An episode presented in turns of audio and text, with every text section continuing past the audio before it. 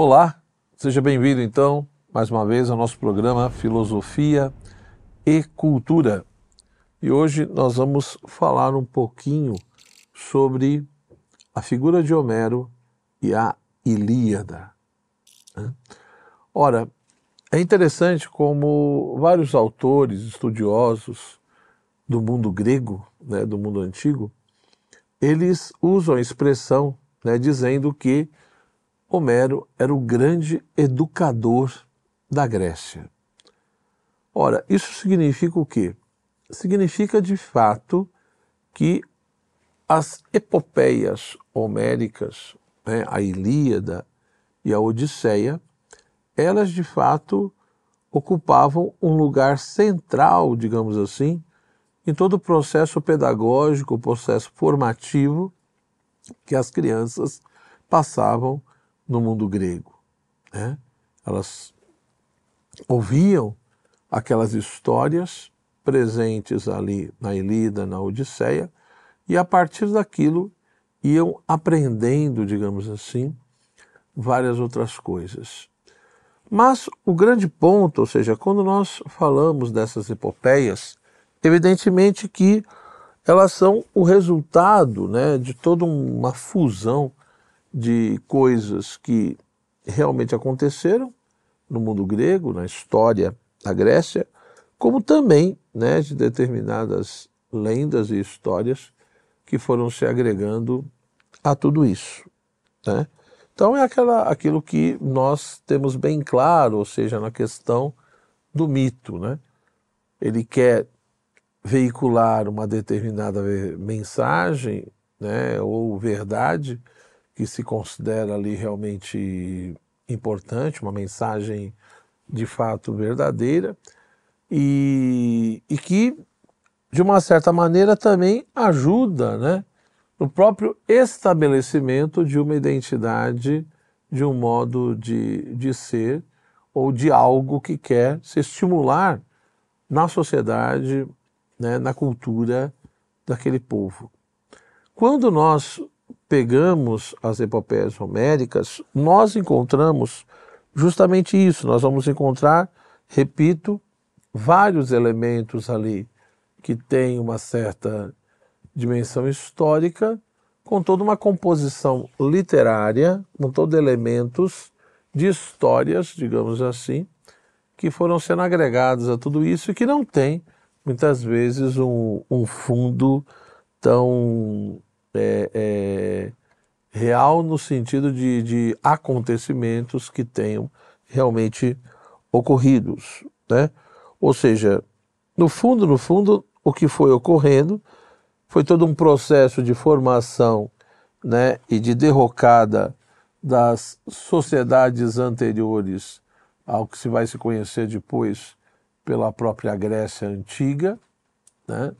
Então nós temos determinadas civilizações anteriores é, que vão dar origem depois ao, a esse mundo grego, a essa civilização grega, como geralmente é mais conhecida, né? E o que nós encontramos na Ilíada e na Odisseia de Homero são justamente o que? É, ali na Ilíada e na Odisseia se conserva, por um lado, né, se conserva elementos, digamos assim, históricos, elementos realmente factuais que fazem parte, enfim, da história do povo grego, desse mundo grego, mas ao mesmo tempo agregado com um monte de lendas, de histórias e, e, e vivências, digamos assim, e, e, que foram sendo agregadas junto com tudo isso para se formar os verdadeiros cantos né, da Ilíada e da Odisseia. Mas antes de tudo isso, geralmente se discute muito quando se fala dessas obras, né, a, a questão homérica ou a questão de Homero. Né? Então, praticamente ali no, no mundo antigo, na Grécia Antiga, ninguém duvidava da existência de Homero. Né? Hoje existe muita discussão nesse sentido. Então, se Homero realmente existiu, quem foi, então, enfim, tem pessoas que dizem que sim, tem pessoas que dizem que, que é um personagem criada, né, que, que não foi um homem que realmente tenha existido. Da mesma forma, a discussão sobre a Ilíada e a Odisseia, qual, foi, qual obra foi escrita primeira, até que ponto é possível se afirmar é, que tanto a Ilíada quanto a Odisseia elas teriam sido produzidas por uma única pessoa, ou se várias pessoas, de uma certa forma, colaboraram na formação daqueles cantos, daqueles poemas, etc. Tá? Bom, o importante é nós termos claro que quando nós, de fato, né, pegamos ali, por exemplo, a Ilíada, né, que é, uma, é um clássico da literatura universal, né, é algo que, querendo ou não, influenciou profundamente né, o mundo ocidental. E, portanto, é importante nós termos sim um certo conhecimento da questão da Ilíada, ver realmente é, o que, que ela nos propõe, o que, que ela nos ensina, né, e, e, e o que, que ela indica ali, digamos, nos seus elementos essenciais. Muitas vezes existe essa ideia de que o grande tema, a grande questão da Ilíada seria a guerra de Troia. Né? E não é, ou seja, a Ilíada ela, ela não abarca, ela não expressa, ela não nos dá a conhecer a totalidade dessa guerra. Né? Ela não, de fato, ali a sua origem e um monte de outros aspectos. Então, é, existe um, um certo consenso sim, de que houve uma, uma, guerra em Troia, ou várias, né? mas que o ponto central não é esse, ou seja, no fundo, o que o autor ali está querendo expor naqueles cantos, naqueles poemas, não é tanto a guerra de Troia. Né? A guerra de Troia talvez seja o pano de fundo que, eh, no qual se desenvolve, digamos assim, a grande temática que seria a ira de Aquiles a cólera de Aquiles. Né? Aquiles que ali, de fato, é um, é um grande personagem, né? é alguém que, que tem toda essa relação, por um lado, com, com, com o humano, mas ao mesmo tempo também com o divino. Né? E, portanto, no, no próprio processo dos cantos, vai se explicitando de fato é, a origem dessa cólera, dessa ira. Por que Aquiles teria ficado tão irado? Né? Então, um sacerdote de Apolo, chamado Crises, esse sacerdote né, foi, digamos assim, reclamar, falar com Apolo, porque estava se sentindo realmente abandonado, prejudicado, principalmente porque teriam levado sua, sua filha, né, de acordo com regras, digamos assim, princípios da época, questão de guerra, quem vencia determinadas coisas tinha direito né, a possuir bens da, ou coisas ou pessoas, enfim, daqueles que perderam. E o general Agamenon, ele então pegou, né, convenceu lá determinadas batalhas, pegou a filha do Crises, que se chamava Criseida, como, enfim, prêmio, e ficou com ela. Aí o sacerdote, enfim, foi reclamar isso ao deus Apolo, e de fato Agamenon não aceitou devolver a filha eh, de Crises, né? E aí Apolo começou, digamos assim, a atacar os navios dos, dos, dos gregos, né? E os gregos começaram a perder em vários momentos da batalha, dos conflitos. Isso chama, evidentemente, a atenção qual seria a origem dessa braveza, dessa cólera do deus Apolo. E aí Aquiles, enfim, vendo todo esse contexto, é, numa assembleia, né? E é interessante como ali aparece a figura do poeta, né? O, o, o, poeta, aquele que de uma certa maneira tem algum dom especial para poder ver coisas que ninguém vê e falar sobre, principalmente sobre a origem das coisas. E esse poeta diz que a origem, de fato, da questão de Apolo é porque ele não foi atendido, ou seja, não devolveram a filha do, do sacerdote. Aquiles, então, procura fazer com que Agamenon devolva a Criseida, mas o Agamenon não aceita e coloca, enfim, só aceita devolver se ele receber uma outra moça, enfim, que estava ali na posse de Aquiles, que era a Briseida. Né? Enfim, Aquiles também fica meio assim, não aceita tanto devolver a, a mulher que está com ele, mas no fim da história o que ocorre é que realmente Aquiles perde a Briseida, né, e a coisa ali vai se resolvendo em relação a Apolo, em relação ao sacerdote, porém, Aquiles ele se sente é, profundamente ferido e ofendido na sua honra militar, né, nos seus direitos, etc. Ele então se esquiva e diz que não vai mais batalhar, não vai mais lutar a favor dos gregos. Ele se retira de toda a questão do combate. É, aí tem toda uma narrativa que a, a obra vai explicitando, né? ou seja, querendo ou não, os gregos vão perdendo em muitas situações, ou seja, em outras palavras, Aquiles evidentemente vai fazer uma falta enorme, né? Uh, mas tem duas coisas que chamam a atenção na sequência que são importantes. Um grande amigo de Aquiles chamado Patroclo, é, Aquiles de uma certa forma, enfim, autoriza ele a participar da batalha, usando até as suas vestes, etc. E Patroclo vai ser morto em uma das batalhas, principalmente pelo grande herói, grande líder dos troianos, que era Heitor. Né?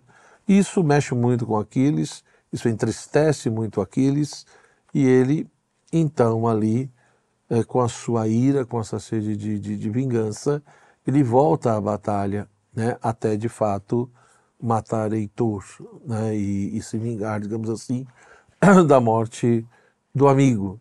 Né?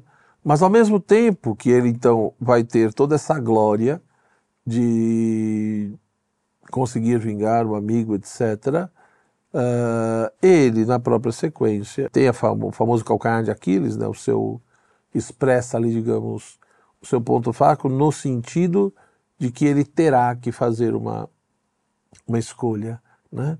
ele terá que, digamos assim, escolher entre uma vida, uma vida longa né? É uma vida, portanto, que ele só irá morrer é, depois de toda uma velhice, ou se ele quer uma vida com glória, né? com reconhecimento, mas uma vida curta. Então é interessante esse jogo né? que, que, que, que está subentendido ali na questão da própria Ilíada. O que realmente vale a pena? Viver muito ter uma longa velhice, uma longa vida, mas sem glória, sem ser conhecido e reconhecido por ninguém, ou uma vida curta, mas com honra e com glória. Aquiles, evidentemente, escolhe ter uma vida curta, né, mas com honra e com glória. Porque o que adianta viver muito, né, e para se viver muito, você ter que abrir mão da sua honra, né, e, portanto, da, da sua glória, no sentido de toda uma excelência que você deve buscar na sua vida. Então, aí nós vemos que essa coisa da figura do herói, né?